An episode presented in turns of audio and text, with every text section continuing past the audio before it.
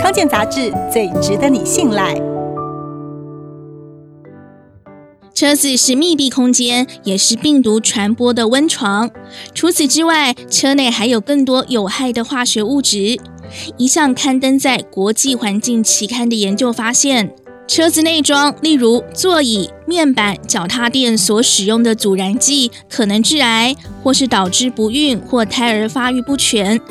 而且待在车子里的时间越长，接触的量越多，这些挥发性化学物质有上百种，可以说是化学物质鸡尾酒。面对车内空污和防疫考量，专家建议最好的方式是开窗、戴口罩和勤换空调滤网。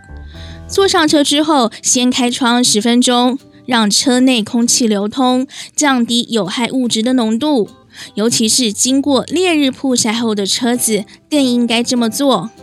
开窗也不能只开一扇，因为下风处的人可能接收到空气流动而吹过来的病毒。而关窗或者是在开空调的情况下打开车内循环，这样的效果，因为每台车的换气率不同，不一定能充分将车内和车外的空气交换。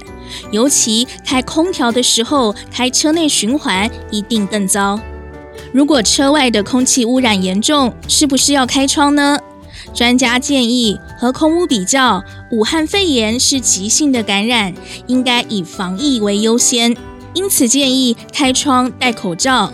虽然医用平板口罩没办法抵挡 PM 二点五，但能够过滤较大的空气杂质，还是能有一定的保护效果。除非碰到不方便开窗的状况，例如外面下大雨，则可以使用车外循环功能，至少能提供一些新鲜空气，降低车内有毒化学物质的浓度。